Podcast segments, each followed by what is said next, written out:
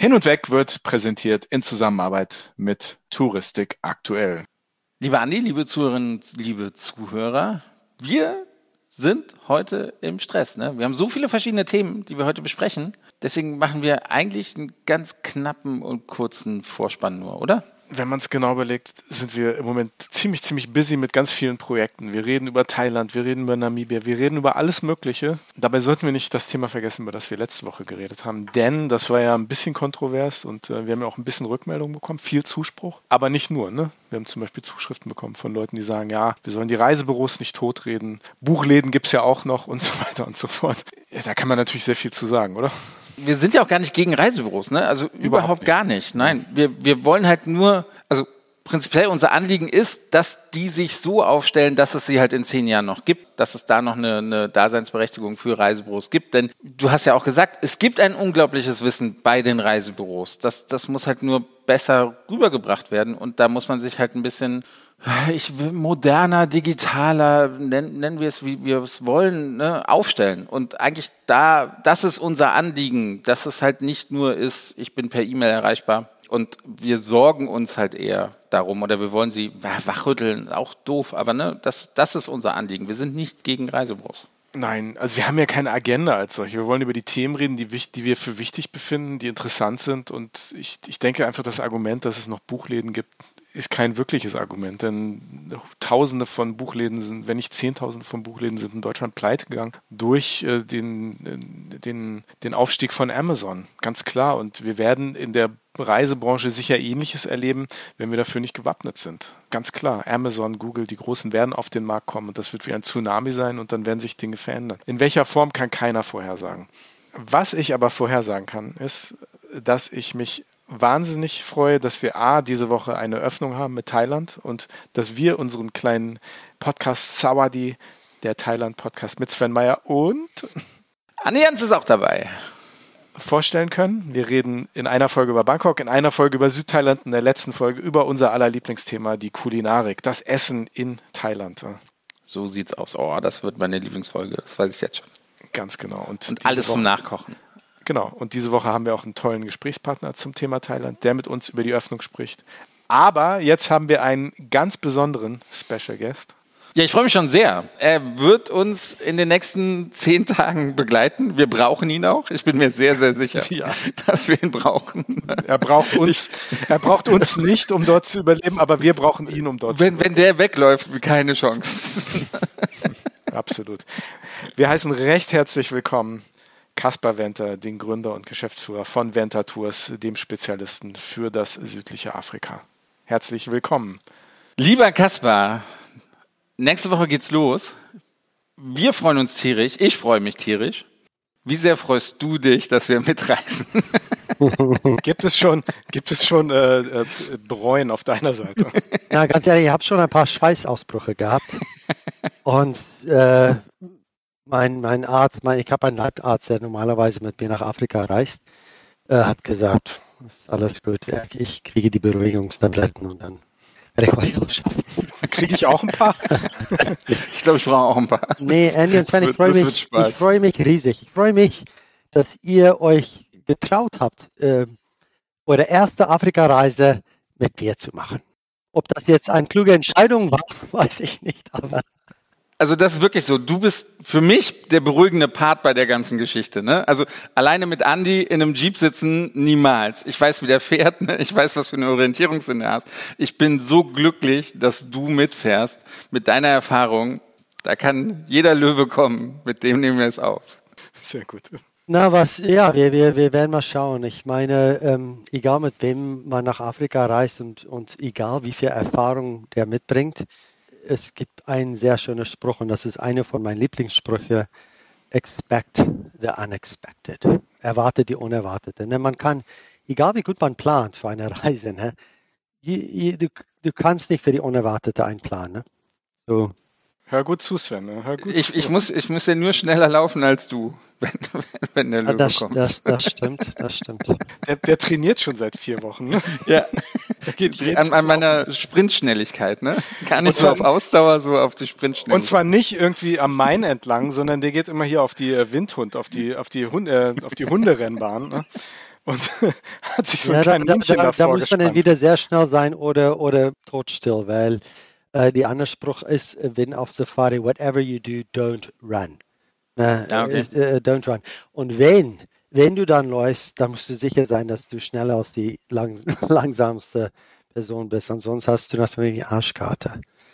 Ne, ich stelle dir noch Beinchen an. äh, äh, ähm, Habe ich auch erwähnt. Ich meine, ihr braucht keine Angst haben, aber, aber sollte das mal vorkommen, dass ich auf einmal nicht mehr da bin, weil ich bin weggerannt, dann müsst ihr wissen, dann ist da ein großes then, then, then the shit hit the fan. Ja. Okay. okay. sehr schön. Bevor wir gleich ein bisschen über das Projekt reden, bevor wir darüber reden, was wir gemeinsam vorhaben, Kaspar, ich habe ein kleines, ich habe, ich habe recherchiert, ich habe mich ein bisschen vorbereitet auf Afrika. Ich habe äh, drei Fragen für dich vorbereitet. Hier. Also, Kaspar, wie viel Liter Wasser kann ein Elefant in seinem Brüssel halten? Ja, das ist eine sehr gute Frage. Das hängt natürlich mhm. auch von wie groß der Elefant ist. Ne? Ein, ein, ein, ein, ein voll, aus, ein, ein voll äh, ähm, volljähriger große Bulle oder sprechen wir von einem Babyelefant, die gerade sechs Monate alt ist? Ja, okay. okay. Hast du das denn aufgemalt, Andi? Ja, ja circa, circa, so ein äh, Elefant. Ja, circa 20 bis 30 Liter. Oh.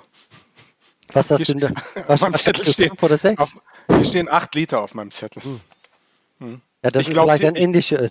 In, Ich war auf der Indien-Webseite. Ja, okay, zweite Frage. Hm. Ähm, nach wie vielen Minuten kann ein neugeborenes Elefantenbaby stehen? Ja, das, aber, aber, lass mal Sven zuerst raten. Sven, ja. was meinst du? Fünf. Weil es muss ziemlich schnell auf den Beinen stehen, weil es ja freie Natur, muss schnell mhm. laufen können, ne? sonst mhm. wird es gefressen. Kasper? Ja, äh, unterhalb von fünf Minuten. Ich sag mal, äh, zwei Minuten die Mutter kommt und versucht die Baby auch gleich hoch zu, hochzuhalten, äh, hochzuheben. Auf meinem Zettel steht 20 Minuten. Ne? 20 Minuten, das. Da war ich aber naja dran. Gucken, aber wie gesagt, es war die, Indien-Webseite. Indien Wikipedia mal äh, fragen. Okay. Die Fragen sind sehr schwer, ne? Das ist schwer, ne? Deswegen jetzt die letzte Frage, die auch zuerst an Sven. Sven, wie, viel, wie lange schläft eine Giraffe? Und die Giraffen sind, habe ich auch gelernt, äh, das Nationaltier von Namibia. Wie lange schläft äh, eine Giraffe am Tag? Gar nicht so lange, wie man vielleicht denken mag oder wie wir die, Menschen die auch schlafen. Wissen, was, ja, ist so. Ne? Also hier sieht man eine Giraffe. Weil es ist ja auch schwer, wenn, wenn die sich einmal hinlegen, dann ne, stehen die so schnell nicht wieder auf. Sag einfach eine Zahl. Drei Stunden. Mm -mm, falsch die Frage ist eigentlich, wie schläft eine Giraffe? Weil eine Giraffe ja. legt sich nie hin. Hm. Kasper, wie lange schläft eine Giraffe am Tag im Durchschnitt? Annie, ich weiß das wirklich nicht, aber äh, komme ich, vor du mir jetzt das verrätst, ähm, wie lange kurze, kurze Zeiten und insgesamt weiß ich nicht. Ist das, ist das eine Stunde? Also ich, ich verspreche euch, damit ich diese Reise überlebe, werde ich nicht so klug scheißen, wenn wir unterwegs sind. Aber, aber die Frage ist nett, gut, aber, aber Sonst setzt ihr mich gleich am ersten Tag mit dem Jeep irgendwo in der Savanne aus. Ähm, 25 Minuten am ja, Tag. Am Tag. Ja, also doppelt so lang wie ich schlafe. ja, nee, das, äh, weil, weil die legen sich nicht hin und vielleicht mach mal kurz die Augen zu und. Hm. Aber, Andi, Andi, das Spiel musst du nicht vorbereiten für die Reise. Andy, das reicht, wenn wir es einmal gespielt haben. Du, Danke du hast auf jeden Fall äh, ein bisschen Hausauf Haus Hausaufgabe gemacht. Das ist cool. Ja, ja, cool. ja, sehr gut. Und ich werde noch viel mehr Hausaufgaben machen. Oh mein Gott. Okay. Kaspar, kommen wir mal, versuchen wir mal ein bisschen zur Reise zu kommen und ein bisschen ernst zu bleiben. Ich habe mir das Programm durchgelesen. Es, es, sieht ja aus wie jeden Tag gibt es ein Highlight. Also für mich, ne? Was ist dein, worauf freust du dich am meisten? Was ist dein Highlight dieser Reise? Ja, das mache ich schon 19 Jahre und als Südafrikaner habe ich äh, ein, ein, ein großes Privileg, dass ich seit, wie alt bin ich jetzt? Mehrere Jahren in Afrika reisen darf und ähm, das immer ein Highlight. Aber die schönste für mich ist tatsächlich, wenn ich Personen dabei haben, die noch nicht das erlebt hat, was ich schon erleben dürfte. Und ich freue mich, um dann zu sehen, wie ihr euch freuen äh, freut oder freuen werden. So das, das ist schon ein, äh, das wird schon ein Highlight sein, um wieder Sachen, die man alltäglich oder für mich ist das auch nicht alltäglich, weil ich, ich äh, lebe nicht mehr da in Afrika, aber die Sachen, die man so für selbstverständlich aufnimmt und für mich vielleicht, ach so, ja, ja, und euch anzugucken und, und durch eure Augen das nochmal wahrzunehmen. Das, das ist ein Highlight. Du merkst vielleicht schon, dass wir echt aufgeregt sind, ne? so, so, wie wir hier so agieren. Das ist alles so ein bisschen Bravado, ne? aber wir sind ja auch ein bisschen die, die City Slickers. Ne? Wir sind wirklich, ähm, also ich kann nur für mich sprechen, aber ich kenne ja Sven auch schon ein paar Jahre. Wir sind jetzt nicht so die wildniserprobten Campingtypen, die ähm, ne, innerhalb von drei Minuten irgendwo in der Wildnis gestrandet irgendwie ein schönes Lagerfeuer bauen können. Also da musst du dich schon ein bisschen drauf einstellen. Aber ich denke, nach, nach äh, zehn Tagen mit dir on the road ähm, werden wir hartgesottene Safari-Tracking-Guides sein. Ja, das ist eine ziemlich schnelle Tour und ähm, ich muss dazu sagen, wir können auch nur euch ein, ein Bruchteil von Namibia zeigen. Ne? Namibia ist zweieinhalb Mal so groß wie Deutschland. Um die 880.000 Quadratkilometer gegenüber, na, Andy und Sven, wie groß ist Deutschland? Die Frage hatte ich schon mal gehabt. Groß. 357.000 Quadratkilometer mhm. und ähm, ja, so zweieinhalb Mal so groß wie Deutschland. Und wir haben mhm. nur so vier Tage. Aber ja. wir werden einige Highlights euch zeigen. Ein guter Grund, wieder hinzufahren. Später genau. mal. Ja, und ich bin gespannt wie so ein Flitzebogen, echt. Ja. Ich äh, fühle mich äh, wirklich sehr frühkindlich in dieser ganzen Vorbereitung. Und wie gesagt, ihr habt ja auch gesehen, ich habe meine, meine Trekking-Schuhe schon besorgt. Äh ähm, die ich euch hier nochmal zeige, die jetzt nicht gerade jeder sehen kann, aber ich, äh, ich, äh, ich bin vorbereitet. Also, also meine sehen anders aus, ne? Meine, das sind so richtige Wanderstiefel mehr oder weniger, ne? So mit Knöchel bedeckt und so. Ist, ist das auch okay, Kaspar? Das ist super, in, in Ordnung. Allerdings sollt ihr euch daran denken, eure Flipflops mitzubringen. Ne? Wir werden nicht nur, nur in Stiefel wandern. Na, die Sonne ist heiß Sand auch und ähm, ja, Flipflops und Stiefel. Ich habe gar keine Flipflops, aber gut, ich, ich werde welche finden. Ich, äh, Flipflops, Crocs. Ich, ich, äh, Kannst auch barfuß gehen. Ja. Allerdings Skorpion und hm, hm. nicht so schön. Nee, nee, lass mal. Ich, ich, ich, ich, ich lasse lass zehn Tage meine Trekking-Schuhe an, auch im Bett. ähm, Kaspar, das Projekt, was wir machen, ist ja ein ganz spannendes. Wir sind insgesamt, glaube ich, um die zehn Tage unterwegs. Vielleicht kannst du unseren Hörerinnen und Hörern einfach mal ganz kurz umreißen, was da passiert. So einfach mal ganz im Groben. Ne? Wir wissen ja selbst auch noch nicht alles. Ne? Ja, Expect genau. the unexpected. Aber Expect the äh, unexpected. Ja, dieses Projekt ist auch entstanden, ähm, da wir die, die, ich sag mal, seit letztes Jahr März ziemlich äh, viel mit, mit, mit Videokonferenzen zu tun hatten und auch die sogenannte Namibia Campfire Talks digital äh, aus, von, von, äh, ähm, von den Namibian Tourism Board Einladung bekommen haben. Und dann haben die mit verschiedenen Partnern in Namibia immer so Zoom-Meetings beziehungsweise Teams und die Touristiker äh, eingeladen und dann haben wir so Chats gehabt und irgendwann kam das dann, dass die gesagt haben, okay, wir, wir wollen nicht noch weiter mit einem digitalen, virtuellen äh, zusammen ja, Campfire Talk machen, wir möchten das vor Ort machen. Und da hat ähm, Namibian Tourism Board zusammen mit ähm, ASA und die haben auch eine Fluggesellschaft, äh, einen Partner, die Ethiopian Airlines Partner gewinnen können und einige Partner vor Ort haben die gesagt, komm, wir möchten Touristiker einladen und zeigen, dass Namibia wieder bereisbar ist. Und so ist diese Idee äh, entstanden. Und ja, dann haben wir fünf spannende Tage gemeinsam auch mit ein paar andere Veranstalter, mit, mit auch an der Influencer von alle äh, all parts of the globe. Und äh, dann werdet ihr noch drei Tage mit mir ein bisschen nordwestlich werden wir uns bewegen in eine Richtung der Maraland, ja, in, in eine Unterkunft und Umgebung und Dooley Ridge heißt das. Habt ihr vielleicht schon ein bisschen gesehen oder reingeguckt? Hm. Und da werden wir auch ähm, ein paar spannende äh, Tage und Nächte verbringen. Hm. Und wir können unseren Hörerinnen und Hörern versprechen, dass wir viel davon teilen werden. Wir werden euch alle mitnehmen nach Namibia. Wir haben diverse Aktionen unterwegs vor, per Livestream, per Video. Wir werden ein bisschen was aufnehmen und äh, wenn wir wieder zurück sind, werden wir was ganz Besonderes zum Thema Namibia im Dezember für euch vorbereiten. Nicht was, Sven? Auf jeden Fall. Also ne, wann immer das Internet oder das WLAN es zulässt, werden wir natürlich aus Namibia berichten. Wir denken, das wird eher abends der Fall sein. Wenn wir dann in den Lodges sind, tagsüber wird es, glaube ich, ein bisschen schwierig. Aber abends werden wir dann live gehen auf Instagram. Also es lohnt sich, mal reinzuschalten und Andi und ich und Kaspar beim Barbecue in der Wüste oder in der Savanne zuzuschauen. Ganz genau. Und dann schauen wir mal, ob wir wie die Elefanten acht äh, Liter Bier in unseren Rüsseln halten können. Aber vielleicht auch dazu gesagt, das Gute an den Livestreams aus dem südlichen Afrika ist natürlich, dass die ähm, nicht äh, zeitverzögert, sondern wir haben halt keinen kein Zeitunterschied, äh, sondern die werden halt, ähm, wenn es in Afrika sieben Uhr abends ist, werden die natürlich auch sieben Uhr abends in, in Deutschland sozusagen übertragen. Also wir haben nicht irgendwie, dass wir mittags sind und, und äh, genau. Und so. Nur Andy, ein oder, das habe ich doch richtig gesagt. Ja, hast alles richtig gesagt. Allerdings gerade jetzt mit unserer Winter-Einstellung, äh, mit, die, mit die Zeit, haben wir ein, eine Stunde Differenz. So jetzt okay. gerade haben wir halb sechs. In Namibia ist das schon eine Stunde später. Ähm, mhm. aber nur durch die, die eine Stunde äh, okay. äh, Uhr, ein, äh, wie sagt man hier, Zeitumstellung, ne? Die eine Stunde. Winterzeit, ja, ja. Winterzeit, Winterzeit, genau, Winterzeit. Ja. Ansonsten sind wir zeitgleich. Wunderbar. Ja. Also da lässt sich einiges machen.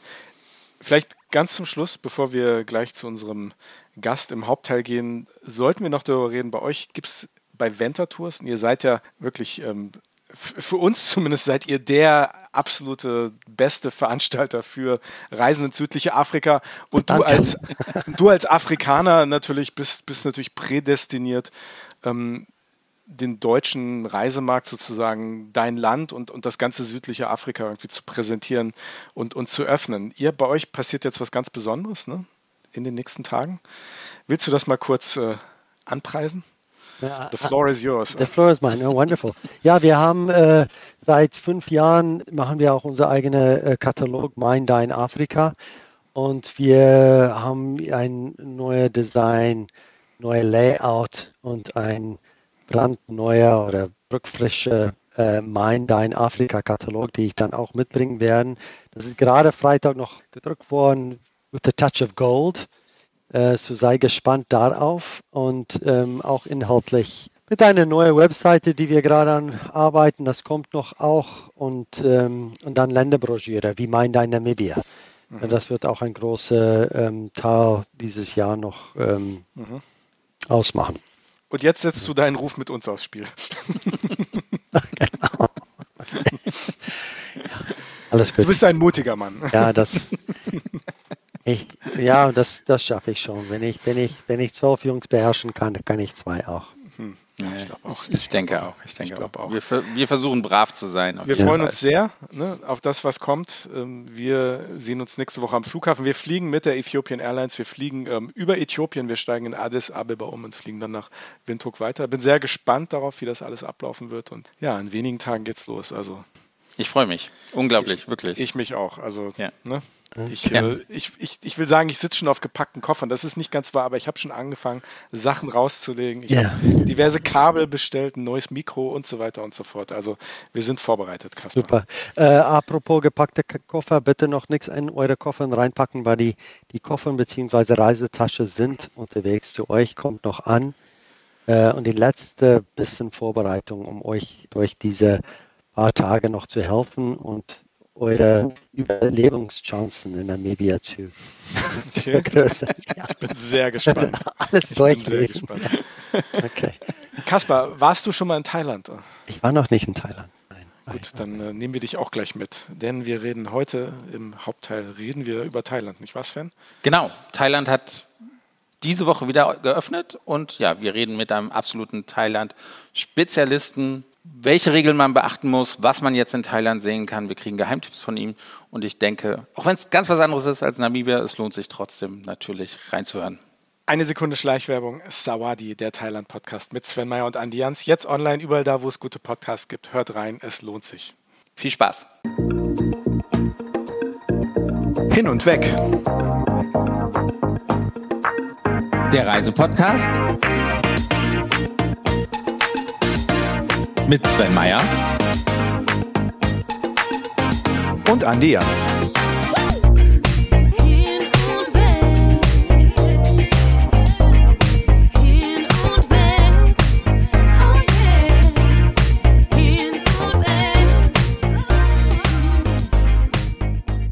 Er ist ein ausgewiesener Südostasien-Experte, Reiseblogger und Buchautor. Seit 2006 bereiste er die Länder Südostasiens und verbrachte dort oft mehrere Monate im Jahr. Im Jahr 2013 gründete er das Portal Faszination Südostasien und schrieb seitdem auch mehrere Bücher zum Thema Thailand, unter anderem auch den Insider-Reiseführer 555 Tipps für Bangkok. Während der Corona-Pandemie mutierte sein Portal im besten Sinne zu einem der beliebtesten deutschsprachigen Informationsportale zum Thema Reiseinformationen in Pandemiezeiten, vor allem auch mit Fokus auf Thailand und Südostasien. Zwischen seinen Reisen lebt er mit seiner Familie in Düsseldorf, was ihm natürlich vorab schon einmal viele Punkte bei Sven Meyer einbringt. Und mit wem also könnte man Besseres zur Wiedereröffnung Thailands hier bei Hin und Weg reden als mit ihm?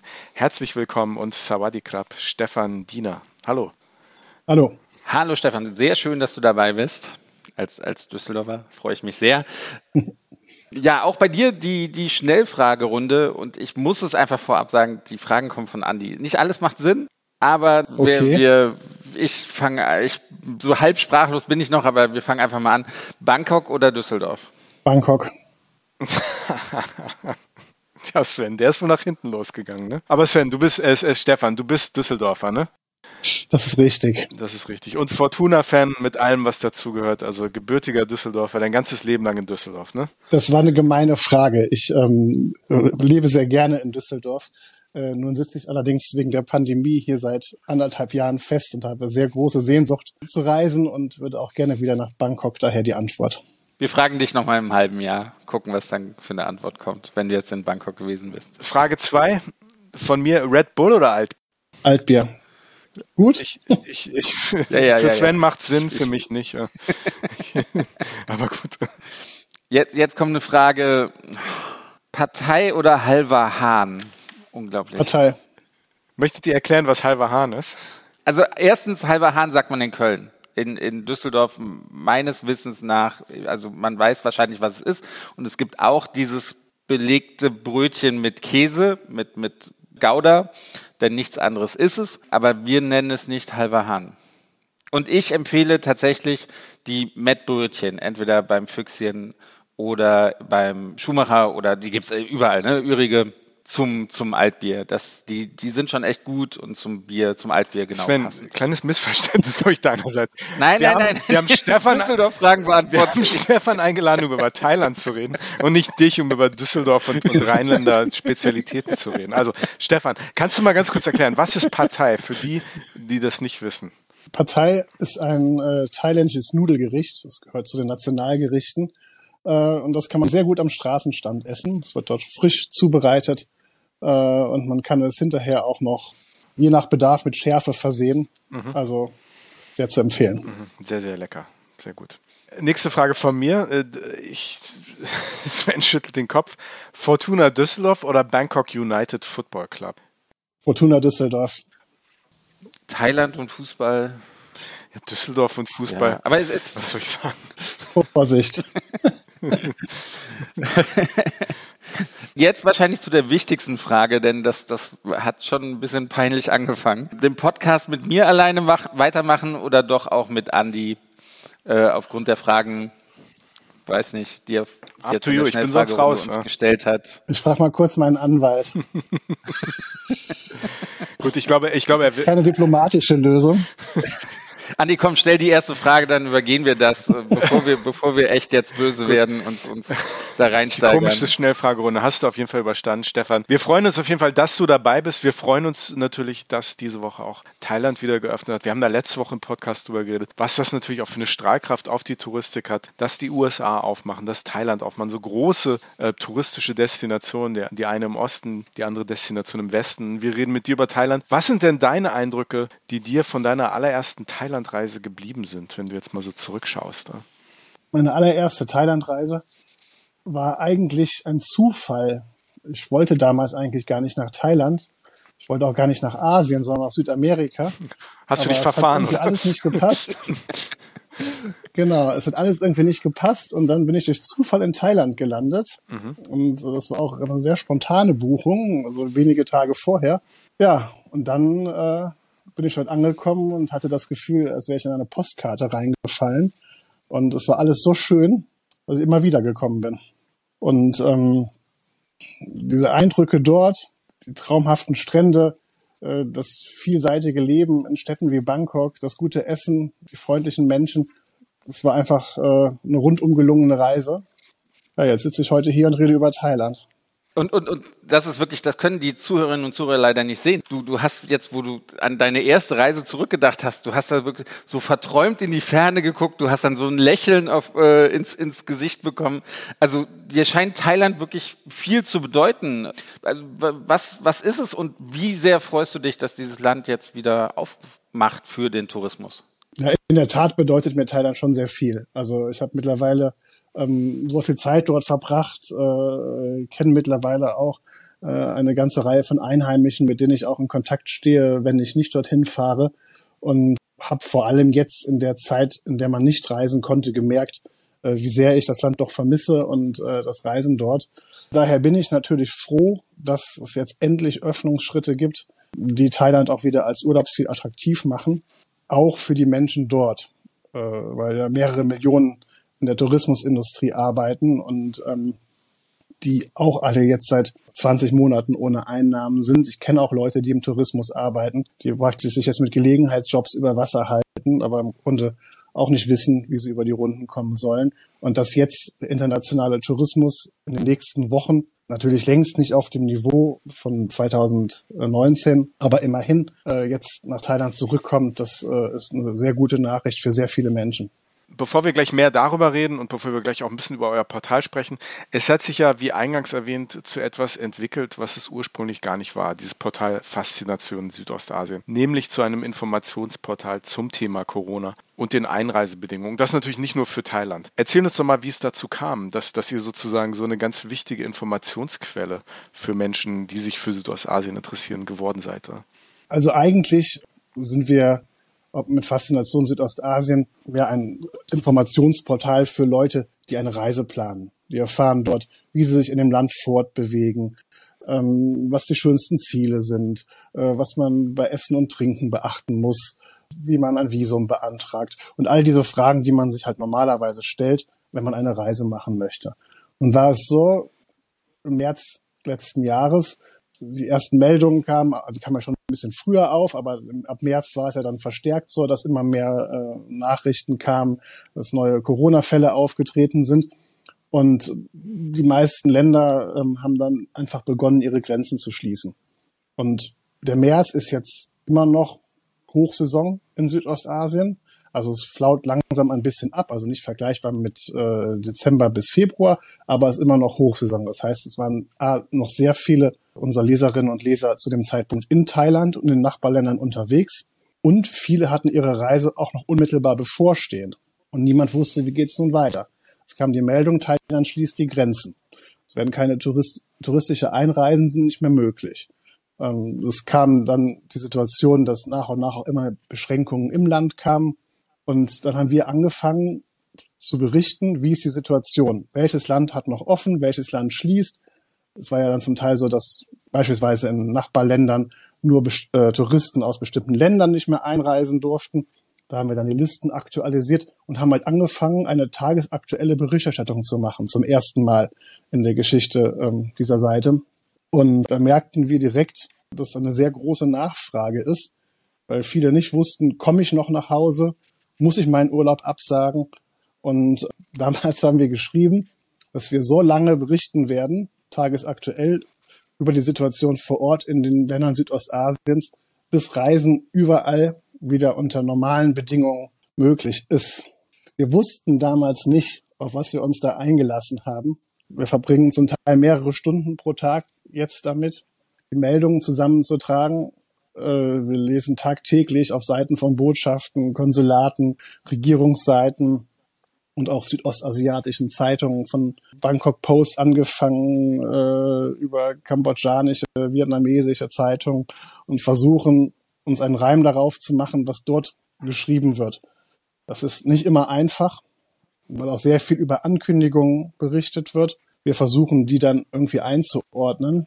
Ja, und das hat halt dazu geführt, dass wir jetzt die ganze Pandemie im Grunde noch recht hohe Besucherzahlen hatten und äh, wir tagtäglich auch E-Mails äh, bekommen ähm, oder Nachrichten auf sozialen Netzwerken von Reisenden, die Fragen haben, die Probleme haben, die eine Prognose wollen, die nicht wissen, wie etwas zu deuten ist. Ja, und äh, in der Zeit haben wir halt viele Auf und Abs erlebt.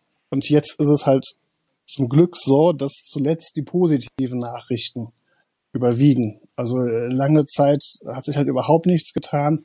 Öffnungstermine, nicht nur in Thailand, auch in anderen Ländern wie beispielsweise Indonesien, wurden immer wieder aufgeschoben. Aber jetzt ist es halt zum ersten Mal so, dass sich wirklich was tut. Und äh, deswegen macht es gerade auch wieder sehr viel Spaß. Aber eine Zeit lang war es doch eher deprimierend. Das glaube ich gerne. Ging uns ja genauso, die wir in der Reisebranche arbeiten. Das in den letzten eineinhalb Jahren, zwei Jahren doch ein bisschen schwerer war, sich, sich immer wieder zu motivieren. Aber jetzt, wie du schon sagtest, die positiven Nachrichten überwiegen.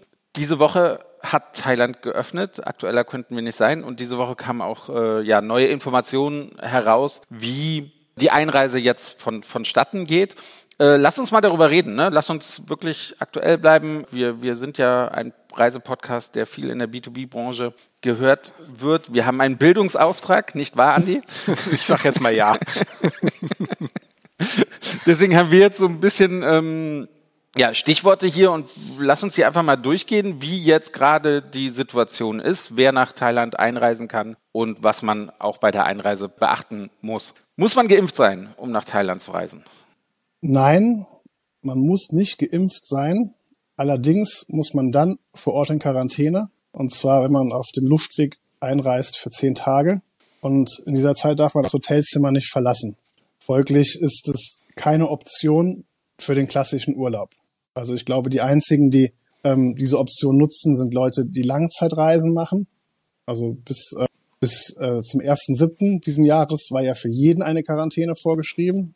Und da hat man halt gesehen, dass hauptsächlich Langzeitreisende kommen oder Leute, die dort überwintern wollten, waren ein paar da. Aber jetzt, man kann ungeimpft einreisen, aber dann muss man halt zehn Tage ins Hotelzimmer.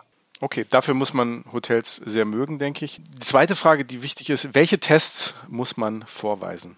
Auch das wurde jetzt vereinfacht.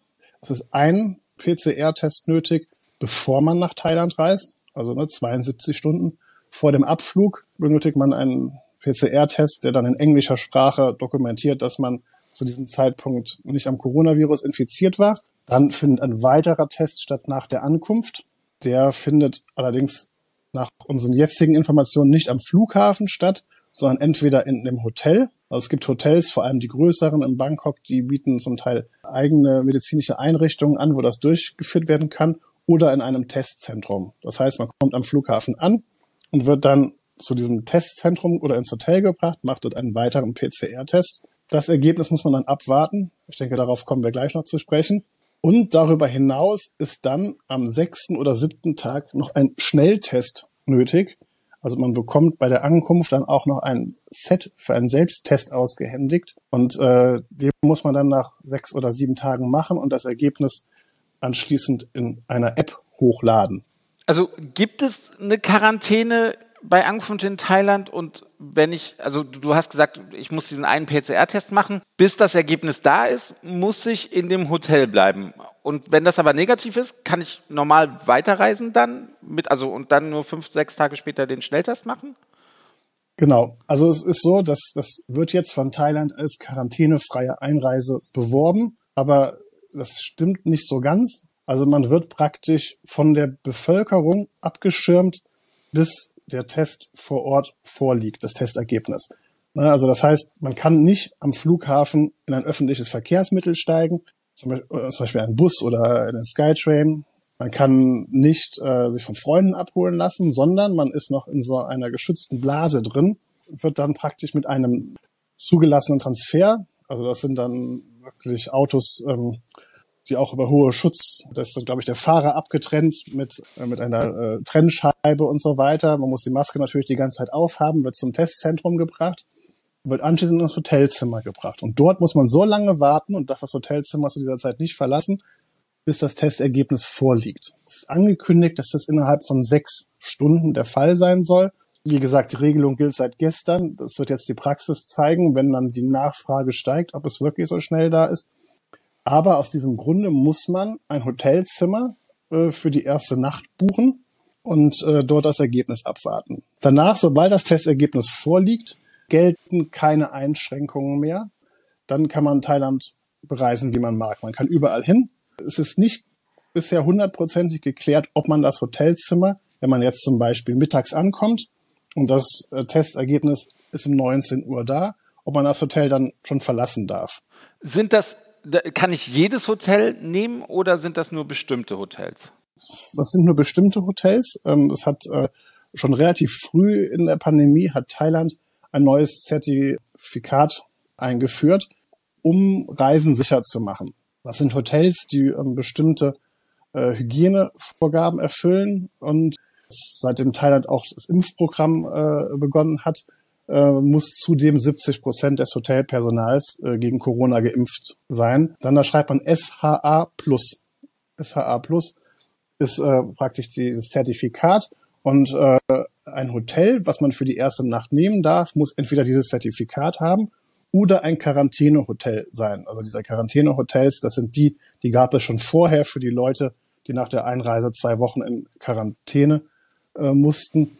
Ähm, aber davon gibt es kaum noch welche, weil ja jetzt kaum noch jemand mit Quarantäne einreist, mit dieser äh, 10 bis 14-tägigen Quarantäne. Und die SHA Plus Hotels, da gibt es zum Beispiel auf Phuket schon jede Menge, weil es dort halt schon dieses Modellprojekt ab Juli gab. Und in Bangkok jetzt Ende Oktober sollten 300 weitere Hotels dieses Zertifikat erhalten. Also da werden es tagtäglich mehr. Und die bieten auch normale Preise an das klingt jetzt insgesamt auch alles gar nicht so kompliziert. Ne? Man muss sich ein bisschen Gedanken vorher machen, aber am Ende des Tages, man steigt im Flughafen, steigt man in den Transferbus, man fährt zum Hotel, man wird dort getestet, man kriegt das Ergebnis und kann dann eigentlich weiterziehen. Und die meisten Leute verbringen ja sowieso ein bis zwei, drei Tage in Bangkok. Also das klingt mir jetzt nicht nach, nach einem super komplizierten System. Und so wie wir die Thailänder kennen, ist ja solche, sind ja solche Dinge in Thailand auch ganz gut organisiert. Ne? Also Touristik und gute Infrastruktur, das ist ja nichts Unbekanntes in Thailand. Also von daher vielleicht das einmal dazu gesagt. Ist denn Thailand noch in irgendeiner Art und Weise als Risikogebiet gelistet? Thailand ist in der Tat, ist derzeit ähm, noch Hochrisikogebiet. Steht die Hoffnung, dass das bald wegfällt, weil die Zahlen, Infektionszahlen äh, bereits, bereits seit äh, einigen Wochen rückläufig sind. Das hat halt Auswirkungen bei der Rückreise zum Beispiel nach Deutschland. Allerdings nur für Reisende, die nicht geimpft sind. Da aber die meisten die jetzt nach Thailand reisen, natürlich vollständig geimpft sind, ähm, ist es natürlich auch bei der Rückreise kein Problem. Wie sieht es mit der Hygiene vor Ort aus? In Hotels, in öffentlichen Verkehrsmitteln, Restaurants? Muss man Maske tragen? Wie, wie streng wird das gehandhabt? Ist eine App, wo man sich registrieren muss? Was, was weißt du da? Ähm, es gibt eine Kontaktverfolgungs-App, die man äh, bei der Ankunft in Thailand installieren muss. Und die wird auch zum Check-in wenn man zum Beispiel in ein Shopping-Center oder ein Restaurant geht, häufig verwendet. Ähm, es gilt grundsätzlich ähm, eine Maskenpflicht im öffentlichen Raum. Selbstverständlich natürlich an Orten wie Flughafen, äh, öffentliche Verkehrsmittel, äh, Geschäfte und so weiter. Es ist nicht ganz klar, wie die am Strand umgesetzt wird. Also es gab mal die ähm, etwas amüsante Meldung, dass man sie im Wasser nicht tragen müsse es gibt halt Berichte von Leuten vor Ort, die sagen, dass es am Strand nicht nötig ist. Ganz kurz die App, die du erwähnt hast. Das ist dieselbe App, mit der man dann nach sieben Tagen die, die Ergebnisse des Schnelltests überprüft. Genau. Okay, gut. Genau. Ähm, wie ist das grundsätzlich in Thailand mit Desinfektionsmöglichkeiten? Das ist ja generell in Asien, vor allem in Ostasien, gibt es überall schon seit, also schon eigentlich seit, seit langem vor der Corona-Pandemie diese Desinfektionsspender. Wie ist das jetzt in Thailand? Ist das auch überall, dass man sich desinfizieren kann und muss und sollte? Ähm, es gibt die Möglichkeiten auf jeden Fall. Ich ähm, kann jetzt nicht sagen, wie die Situation jetzt aktuell vor Ort ist, weil ich jetzt ähm, auch noch nicht da war seit Beginn der Pandemie. Ähm, es war natürlich in Südostasien und generell in asiatischen Staaten schon immer höherer Hang zum Maskentragen. Also ich weiß noch, wie man hier in Deutschland angeguckt wurde, als man eine Maske trug dann irgendwann. Und dort war das schon viel früher normal und hat eine viel größere Akzeptanz. Gut, wir halten mal fest, du kannst du nicht sagen, wo jeder, jeder Spender steht. Das gibt ein paar Abzüge in der B-Note, aber wir lassen genau. das mal so durchgehen.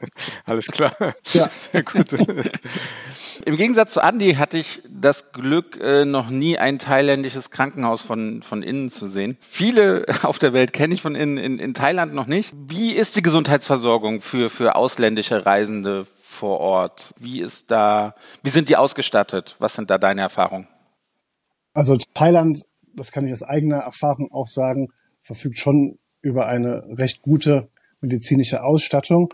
Äh, vor allem, wenn man das Privileg äh, eines Westlers mit einer Krankenversicherung äh, hat und man sich vor Ort die internationalen Krankenhäuser auswählen kann zur Behandlung. Dort ähm, ist auf jeden Fall ein sehr hohes ähm, medizinisches Niveau. Die Ärzte und äh, Krankenpfleger sprechen alle Englisch. In den touristischen Orten hat man auch schon mal eine deutsche Krankenschwester, die da weiterhelfen kann. Und ähm, ich hatte jetzt schon mehrere Situationen, auch mal mit Kind äh, in äh, Krankenhäusern in Thailand und kann da nur Gutes berichten.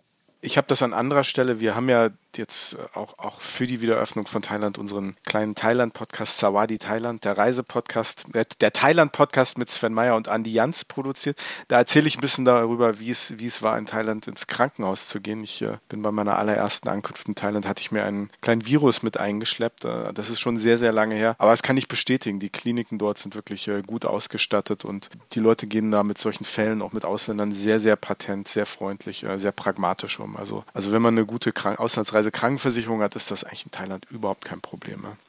Ich habe noch eine Frage zur Ankunft ähm, an den Flughäfen. Bei der Ankunft an internationalen Flughäfen, ist da jetzt mit längeren Kontrollen zu rechnen als vor der Pandemie? Oder ist das etwas, was, was aufgrund vielleicht geringerer Touristenzahlen im Moment nicht mitzurechnen ist? Oder gibt es gibt's, gibt's da äh, Schätzwerte? Was hörst du ähm, aus Thailand dazu? Also man kann das jetzt im Detail noch nicht absehen. Also momentan sind die, ist das Flugaufkommen an den internationalen Flughäfen Thailands äh, ein Bruchteil von äh, den Flügen, die dort äh, vor der Pandemie angekommen sind. Also ähm, aktuell sieht man in sozialen Netzwerken noch Fotos von leeren Flughäfen. Es ist, ist halt jetzt spannend, wie es ist, wenn die Zahl der Einreisenden wieder zunimmt. Also bisher war das ja auf sehr niedrigem Niveau. Also es sind ja in den ersten Monaten nach der Öffnung äh, Phukets äh, keine 50.000 Reisenden ins Land gekommen. Und ähm, so, wir kommen sonst an einem Tag. Daher muss man da mal abwarten, wie das dann mit den ganzen neuen Anforderungen äh, funktioniert. Immerhin hat Thailand ja jetzt schon das Einreiseverfahren, da denke ich, kommen wir auch gleich noch drauf zu sprechen, mit dem Thailand-Pass vereinfacht, dass man nur noch einen QR-Code vorzeigen muss, wenn man alle äh, nötigen Unterlagen eingereicht hat. Und da muss man mal gucken, wie das funktioniert. Ich denke, dass das am Flughafen eigentlich relativ schnell geht, um da durch die Passkontrolle zu kommen, die benötigten äh, Anforderungen zu erfüllen. Aber dann, wie es dann weiterläuft mit dem Transfer zum Testzentrum und so, das könnte spannend werden, wenn dann wirklich die Hochsaison beginnt und da jeden Tag Flieger voller Touristen landen. Du hast gerade den Thailand-Pass erwähnt. Lass mich da nochmal nachhaken. Was, was ist das? Du, ist es ein QR-Code? Ich muss Dokumente hochladen. Kannst du das ein bisschen genauer erklären? Früher war es halt so, dass die Einreise nach Thailand denkbar einfach war. Also zum Beispiel als Reisender aus Deutschland, Österreich oder der Schweiz brauchte man nur seinen Reisepass, der noch mindestens sechs Monate gültig ist, kam rein, kam nach Thailand, hat einen Stempel im Pass bekommen und durfte 30 Tage bleiben. Ne? Oder wenn man länger bleiben wollte, hat man halt ein Visum beantragt. Heute ist deutlich mehr Arbeit im Vorfeld nötig. Man kann sich auch nicht mehr einfach nur ins Flugzeug setzen. Nachdem die Grenzen geöffnet wurden, wurde eingeführt, dass man einen Einreise, eine Einreisegenehmigung beantragen musste, für die ein ganzer Berg von Nachweisen, Dokumenten und so weiter erforderlich war. Das war aber ein richtiges Bürokratiemonster und hat viele Leute abgeschreckt. Und es hat auch lange bei der Einreise vor Ort gedauert, weil man alle Dokumente vorzeigen musste. Das ist jetzt einfacher geworden. Seit dem 1. November, also seit gestern, ähm, wird dieses Einreisezertifikat so nicht mehr erstellt. Stattdessen muss man einen Thailand-Pass beantragen. Was braucht man für den Thailand-Pass? Also man muss sich auf einer Online-Plattform registrieren und dort schon mal einige persönliche Informationen eingeben. Also Name, Geburtsdatum, E-Mail-Adresse wann man einreist, an welchem internationalen Flughafen man einreist und wie lange man bleiben möchte. Darüber hinaus muss man dort dann ein Foto oder ein Scan vom Reisepass hochladen. Den Impfnachweis muss man vorab hochladen. Der wird dann überprüft anhand des QR-Codes. weil daran ja auch abhängig ist, ob man in Quarantäne muss oder nicht. Darüber hinaus muss man eine Reisekrankenversicherung, war schon immer zu empfehlen, aber jetzt ist sie halt Pflicht. Man braucht eine äh, Auslandsreisekrankenversicherung mit einer Deckungssumme von mindestens 50.000 US-Dollar. Die ist aber sehr günstig, die gibt's für 20 Euro und äh, kann man wirklich jedem nur empfehlen, wenn man einmal vor Ort ähm, in ein Krankenhaus muss und es ist nicht nur ein Splitter am Fuß, kann es halt auch schnell teuer werden. Äh, und was man braucht, man braucht eine Reservierung für die erste Nacht. Die muss man auch vorab hochladen.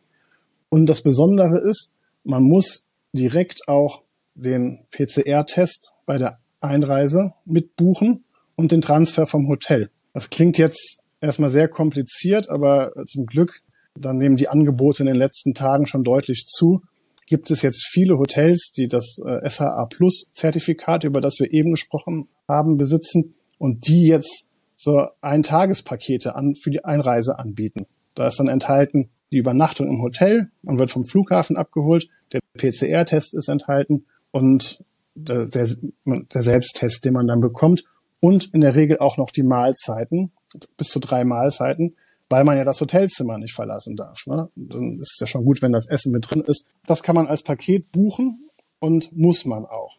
So, und dann muss man das auch noch hochladen und dann erfolgt dann, werden diese Unterlagen geprüft und wenn das alles genehmigt ist, erhält man einen QR-Code. Die muss man dann aus dem Handy laden und ich habe gehört, wenn man kein Handy hat, soll auch ein Ausdruck reichen. Den zeigt man dann bei der Einreise in Thailand vor.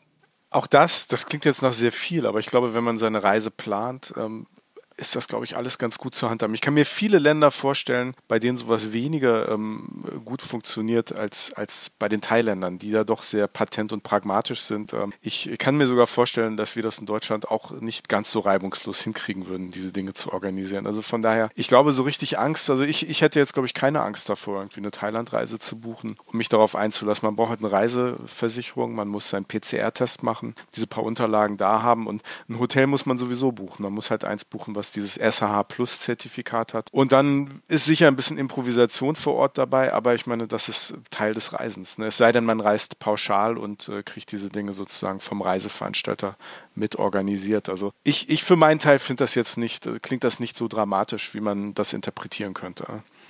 Es ist halt eher so ein bisschen wie Reisen früher war, als man sich wirklich noch vorbereiten musste. Ich meine, wer je einen Visumsantrag für Indien ausgefüllt hat, äh, wo dann irgendwie der Beruf des Vaters abgefragt wird. Also so, dann äh, ist das wirklich deutlich einfacher immer noch. Ne? Und äh, früher musste man halt viel mehr planen. Man hat sich dran gewöhnt, dass alles so einfach ist. Und man darf halt nicht vergessen, wir leben einfach immer noch in Zeiten einer Pandemie und Thailand öffnet gegen, sagen zumindest Umfragen, die Mehrheitsmeinung in der Bevölkerung. So, also das heißt, die Sorge ist schon immer noch da, dass dann mit den Reisenden auch immer noch neue Infektionsfälle ins Land kommen. Und natürlich ist es schon ein bisschen Papierkram und das muss man auf einer Seite machen, die in Englisch ist, was natürlich auch manchem schwer fällt, aber es bietet zumindest überhaupt mal eine Chance, wieder nach Thailand zu reisen. Und abgesehen von Singapur sind die anderen Länder Südostasiens noch zu. Also Indonesien kann man hinfahren, aber nicht, wenn man aus Deutschland kommt. Kambodscha öffnet gerade, da warten wir auf die äh, genauen Details in den nächsten Tagen. Aber Thailand geht praktisch in Südostasien voran und alle Nachbarländer schauen zu, klappt's oder klappt's nicht. Und äh, da jetzt, sage ich mal, ein bisschen mehr Aufwand in Kauf zu nehmen, sollte jedem zumutbar sein. Ich glaube, das größte Problem bestand einfach daran, dass Thailand mit einer unglaublichen Anzahl an Ankündigungen in den letzten anderthalb Jahren die Menschen total verwirrt hat. Auch niemand mehr glaubt, dass es wirklich passiert, bis es dann wirklich wahr ist äh, weil einfach auch viele Ankündigungen zurückgenommen wurden. Und ähm, das war ja auch so ein bisschen das Problem, dass ich manchmal das Gefühl hatte, dass wir die Pressearbeit für Thailand machen, weil bei Botschaften und Konsulaten niemand mehr erreichbar ist oder die Informationen nur so sehr spärlich sind. Und das hat halt schon einiges an Vertrauen ähm, kaputt gemacht. Weil Thailand war immer so ein einfaches Reiseziel und dann kamen halt diese ganzen Meldungen und man wusste nicht, wie man sie einschätzen kann und dann wurde mal was zurückgenommen und dann waren irgendwelche Sachen, die einfach total unlogisch waren oder schwer verständlich. Aber jetzt, dieser Schritt zum 1. November ist wirklich ein Meilenstein. Also jetzt haben sie einen Riesenschritt nach vorne gemacht und es ist wirklich viel, viel einfacher geworden und wie ich schon mal sagte, es ist zum ersten Mal wieder eine richtige Option, wenn man im Winter dort Urlaub machen will. Du, du hast gerade eben angedeutet, dass nicht die Gesamtbevölkerung irgendwie Hurra schreit, dass, dass die Grenzen wieder, wieder auf sind. Aber Thailand ist ja eigentlich, wie viele andere Länder auch in, in Südostasien, wie Indonesien, Philippinen, äh, Vietnam, Kambodscha, sehr, sehr abhängig von, von den Touristen. Was hast du mitbekommen, wie es den Menschen, die eigentlich vorher im Tourismus gearbeitet haben, bis, bis 2020, wie, wie geht es denen vor Ort? Wie sehr freuen die sich, dass nun Thailand wieder öffnet? Arbeiten die überhaupt noch im Tourismus? Oder haben sie andere Jobs bekommen? Also in dieser ähm, Gruppe ist die Freude natürlich riesig. Also das ist halt, in Thailand sind ja schon sehr viele Menschen, die vom Tourismus leben. Und ähm, die haben natürlich jetzt auch zum ersten Mal wieder eine Option, in ihre alten Jobs zurückzukehren, weil viele Hotels sind einfach geschlossen. Wenn man Bilder sieht, jetzt von Koh Samui zum Beispiel, vom Wochenende, die Beach Road am Chaveng Beach, da ist alles zu vielleicht, vielleicht für die Leute, die das nicht kennen, diese, diese Chaweng, dieser, dieser Teil von Koh Samui an der, an der, an der Ostküste von, von Koh Samui, das ist ja wirklich so, ich, ich will nicht sagen der Ballermann Thailands, aber man kann sich das zumindest von der Frequenz der Menschen her ein bisschen so vorstellen. Da ist richtig, genau, richtig das ist einer der touristischen Hotspots, ne? irgendwie, wo am meisten los ist, wo die meisten Unterkünfte sind. Und äh, da brummt das Leben normalerweise und man sieht wirklich nur äh, heruntergelassene Gatter. Es ist alles zu. Viele auch kleine Geschäfte sind einfach pleite, ne? ob es irgendwelche Souvenirshops waren, Kleidung, Restaurants, Bars, Massagesalons, es ist alles zu. Und ähm, dort, wo die Touristen jetzt wiederkommen, da wird auch langsam wieder geöffnet. Ich meine, die Thais, mein Eindruck, waren schon immer gut im Improvisieren. Und wenn der Bedarf da ist, wird auch schnell äh, äh das Angebot geschaffen. Also als äh, Einschätzung für diejenigen, die glauben, die jetzt sagen, hm, vielleicht will ich dann gar nicht dahin fahren, wenn da alles zu ist. Jetzt ist es halt in der Tat an vielen Orten noch noch so, aber ich bin mir sicher, dass äh, da auch ganz schnell wieder geöffnet ist, sobald äh, Reisen aus aller Welt wieder kommen. Und deswegen ist die Freude da. Ich habe vor ein paar Tagen noch mit jemandem in der Provinz Krabi geschrieben, die ein Restaurant am Krabi Nachtmarkt hatten. Die sind halt auch, das Restaurant ist zu, die verdienen nichts. Irgendwie es wird dann hier und da mit Aushilfsjob versucht, äh, sich über Wasser zu halten oder die Familie unterstützt. Aber noch ein, äh, ausgefallene Hochsaison wäre für die fatal. Du hast eben davon gesprochen, dass viel Verwirrung ähm, geherrscht hat. Äh, wir sind auf jeden Fall sehr froh, dass du uns und unseren Hörern und Hörerinnen dabei geholfen hast, das jetzt ein bisschen zu entwirren. Ähm, ich glaube, sehr nützlich, dass zu diesem Zeitpunkt da wirklich viel Aufklärung und, und, und auch Klärung ähm, betrieben wird, was jetzt die neuen Regularien angeht. Aber vielen, vielen Dank erstmal dafür, Stefan. Wir wollen aber auch ähm, mit dir ein bisschen über das Reiseland als solches reden und nicht nur über das, was man machen muss, um reinzukommen, sondern was es dann, wenn man drin ist, äh, zu sehen gibt. Und da bist du natürlich der absolute Experte für. Ja, und wir haben eine kleine zweite Schnellfragerunde für dich vorbereitet. Ich bin gespannt. Garantiert ohne Düsseldorf-Fragen, garantiert. Interessantester Nationalpark in Thailand. Also mir gefällt der Khao Sok Nationalpark sehr gut. Ist auch einer der bekanntesten. Da kann man mit dem Boot auch durchfahren. Hat auch äh, unglaubliche Felsformationen und äh, der gefällt mir doch schon sehr gut. Wo, wo finde ich den? Der ist äh, in der Provinz Suratani, ist aber sehr gut zu erreichen, äh, zum Beispiel von bekannten Touristenzielen wie Phuket oder Khao Lak. Schönste Aussicht in Thailand? Natur oder City? Also Egal. ich ähm, muss schon sagen, dass ähm, man von einer der Skybars in Bangkok, Bangkok bei Nacht und man ist im 80. Stock und hat den Blick, äh, das ist wirklich traumhaft und das vergisst man auch nie. Dann lass mich gleich nachlegen. Schönste Skybar in Bangkok. also sehr schön ist auf jeden Fall die auf dem Centara mhm. in Bangkok. Die bietet einen schönen 360 Grad Rundumblick. Und natürlich, ähm, ich muss sagen, ich stehe jetzt gerade selber auf dem Schlauch. Die neue, die muss ich noch nachreichen. Die hat erst vor zwei Jahren aufgemacht. Das ist auch die höchste Skybar, die es jetzt gibt. Und da fällt mir der Name gerade leider nicht ein. Liebe Hörerinnen und Hörer, das reichen wir nach über Instagram. auf Bild. jeden Fall, auf jeden Fall. Wirklich ganz subjektiv. Bester Ort, um sehr gut zu essen. Bangkok. Welches Restaurant besuchst du als erstes, wenn du wieder in Bangkok bist? Oder, muss, oder ist es eine der, der Garküchen? Das sind die Garküchen, genau. Das sind die, die an den äh, Straßenecken sind. Und es sind natürlich auch die äh, vielen äh, Nachtmärkte, wo man hervorragend essen kann. Und was viele gar nicht wissen, wo man auch sehr gut essen kann, sind die Food Courts in den Shopping Centern. Also ich glaube, niemand würde ernsthaft in Erwägung ziehen, hier bei uns bei Kaufhof ins Restaurant zu gehen. Ich esse da nur. okay. Mittag einer, findet ihr mich bei Kaufhof. Einer schon, so, aber da gibt es halt wirklich sehr gute und auch sehr günstige Food Courts, wo man praktisch von äh, verschiedenen Ständen sich was zu essen holen kann. Und mein Eindruck ist auch, dass die ähm, praktisch als Highlight, als Anziehungspunkt in diesen Shopping Malls dienen, wo man da gut essen kann und dann ist der Nebeneffekt, dass die Leute da halt auch einkaufen. Das, das stimmt. Ich war tatsächlich mal in einem Shopping, in einer Shopping Mall in so einem Food Court in, in Bangkok und die haben damit geworben, also eine dieser Stände, dass sie einen Michelin-Stern haben. Ich habe es nicht nachgeprüft, aber natürlich habe ich da was gegessen und es war sehr lecker. er hat es nur in der Rechnung gemerkt. genau. Für dumme Touristen. 800, Nein, 800 aber es, Euro ich empfehle es. Es hat wirklich sehr, sehr lecker geschmeckt. Ja. Verkanntester Ort in Thailand? Phuket. Deiner Meinung nach? Phuket. Okay. Ja, Warum? weil Phuket ist natürlich bei vielen sehr beliebt und bei anderen gehasst. Und das ist so ein bisschen das Interessante, weil Phuket ist ja schon eine riesige Insel. Also ich glaube, von Nord nach Süden sind es 50 Kilometer. Und Phuket gilt so als, ich mal, der Punkt für Massentourismus in Thailand. Und gerade Individualreisende machen liebend gern einen riesen Bogen um Phuket und sagen, um Gottes Willen, dann bringt mich niemand hin und fahren dann nach Koh Phi wo sich die Backpacker am Strand stapeln. So, und ähm, verkannt ist Phuket deshalb, weil diese Insel einfach so viel mehr bietet als äh, diese bekannten Strände mit dem berüchtigten Nachtleben. Äh, es gibt dort Strände, an denen kaum jemand ist. Es gibt die äh, schöne Altstadt ähm, Phuket Town. Äh, es gibt dort äh, viele Tempel, auch welche, die man vielleicht nicht sofort findet, wenn man zum ersten Mal da ist. Äh, das heißt, man kann da richtig viel machen. Das heißt nicht, dass Phuket mein Lieblingsort in Thailand ist, aber es heißt, es ist auf jeden Fall ein sehr verkannter Ort. Das ist eine schöne Steilvorlage. Auch hier nochmal Schleichwerbung für Sawadi, der Thailand-Podcast mit Sven Meyer und Andi Jans, diese Woche rausgekommen. Und in der zweiten Folge reden wir auch ein bisschen über Südthailand, über Phuket und dass es dort so viel mehr zu sehen gibt als nur die Palmstrände und was man auch im Landesinneren bzw. im Inselinneren so machen kann. Also liebe Leute, liebe Hörer und Hörer, da müsst ihr auf jeden Fall mal reinhören. Nächste Frage von mir. Bestes Transportmittel in Thailand, Stefan? Boot.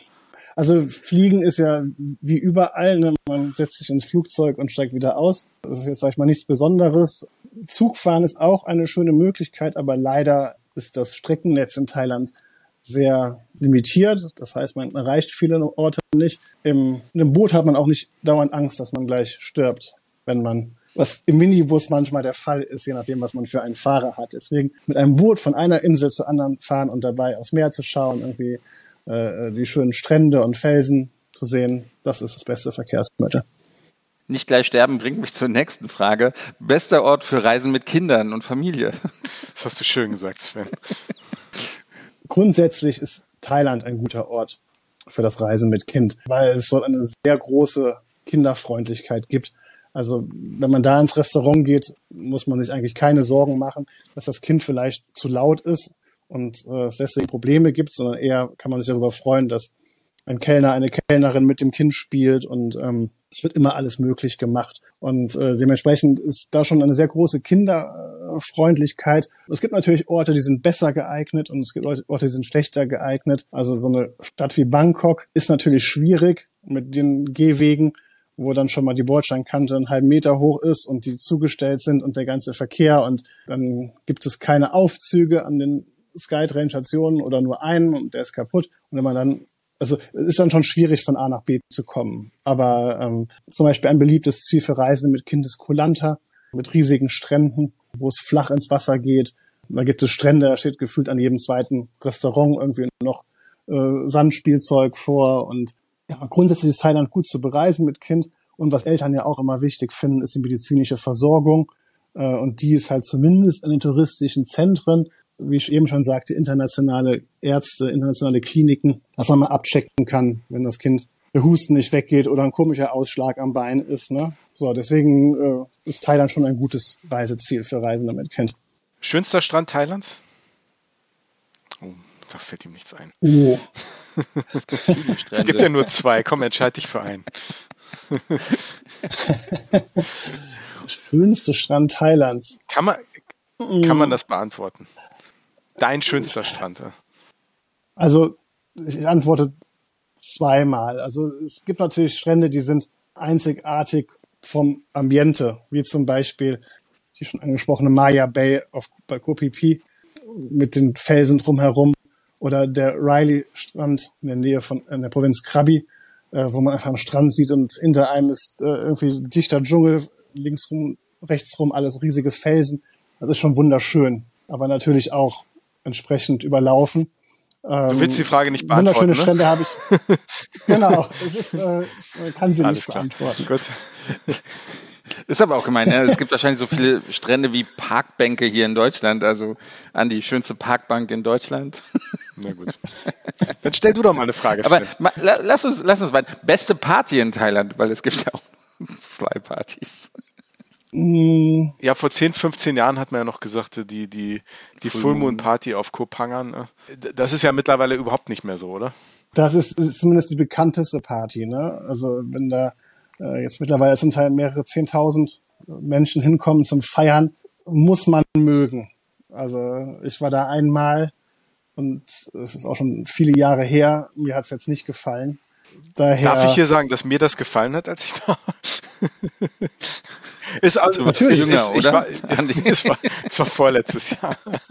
Nein, das ist wirklich das, glaube ich, zwölf Jahre her, dass ich da war. Ich fand's, ich fand's wirklich faszinierend, weil man hat da, man hat da auf dieser, es, es, es hat ja, die, die, hat ja ein ziemlich schlechtes Image bekommen ähm, wegen Drogen und diesem und jenem. Ich fand, als ich da war, das war schon ziemlich groß. Was ich klasse fand, war, das war ist eine Party, die findet an einem ganzen Strand statt und im Endeffekt hat jede Bar so seinen eigenen Bereich und man kann dort ganz ruhig irgendwie sitzen, abseits Musik hören und ein Bierchen trinken. Und dann gibt es halt die großen Bars, die ihre DJs haben. Also in Anführungsstrichen war da, zumindest als ich da war, für jeden was dabei. Das hat sich aber wohl sehr geändert, ne? In den letzten Jahren, diese Party, oder?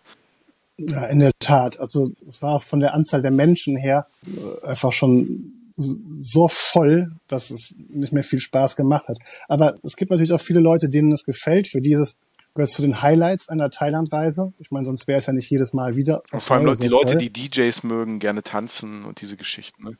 Ja. Genau. Also wie gesagt, mein Ding war es nicht so. Ich hatte immer mehr Spaß auf kleinen Partys, die an irgendeinem Strand waren. Also es ist schon schön, am Strand eine Party zu feiern, aber dann eher mit, mit einer Bar und vielleicht 50, 100, 200 äh, Leuten. Aber diese Größe da am Strand, das äh, hinten gehen die Leute schwimmen, vorne pinkeln sie rein muss man mögen. Ich sag ähm, jetzt nichts nicht. ich sag. Bangkok ist natürlich für Menschen, die feiern, äh, bietet natürlich jede Möglichkeit, die man sich vorstellen ja. kann. Da wird jeder fündig. Andi, jetzt weil du auf dieser Party warst und ich weiß nicht, wo du gepinkelt hast, absolute Tabus in Thailand. Was sollte man als Reisender nie machen in Thailand? Allein aus juristischer Sicht sollte man nichts gegen die Königsfamilie sagen. Da kann man sich schneller auf dem Polizeipräsidium wiederfinden, als man sich das vorstellen kann. Und man sollte schauen, also man sollte Konflikte vermeiden mit Einheimischen. Es gibt ja diesen Begriff des Gesichtverlierens, so. Und da hat sich schon manch einer jemanden zum Feind gemacht. Ne, wenn dann jemand, ein Tourist praktisch, ein Thai vor versammelter Mannschaft irgendwie anbrüllt oder ihn als dumm beschimpft und so weiter. So, das kann nach hinten losgehen. Also da kann man sich einen Feind gemacht haben, wo es auch später dann noch zu einer neuen Begegnung kommt. Also man sollte einfach versuchen, es wegzulächeln, auch wenn man sich im Recht fühlt und nicht äh, vor Ort einen Streit anfangen.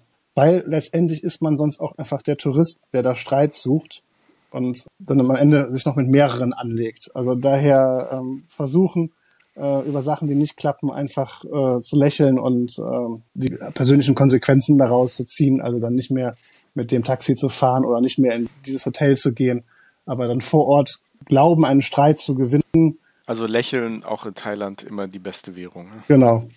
Sehr gut. Stefan, die letzte Frage. Hin oder weg, Heimaturlaub oder Fernreise? Ich glaube, ich kenne die Antwort. Natürlich Fernreise. Ich äh, war letztes Jahr an der Nordsee im Juli. Wir haben eine Wattwanderung gemacht bei 16 Grad. er sagt das so richtig traurig, so richtig so.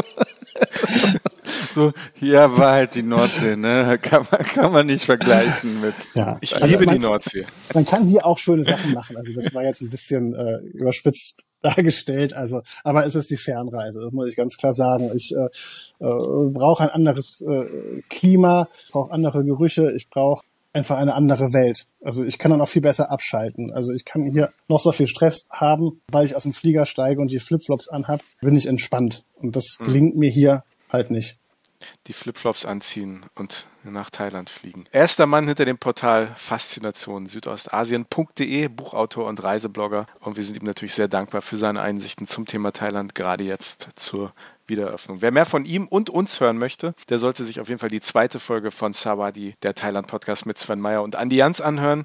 Die erste Folge ist gerade erschienen, handelt von der Stadt der Engel, nämlich Bangkok. Hört auf jeden Fall rein in diese Serie. Vielen lieben Dank. Stefan Diener, dass du mitgemacht hast bei Hin und Weg. Danke dir. Hat Spaß gemacht. Ja, Vielen lieben Dank, auch. Stefan. Und wir sagen Sawadee Krab.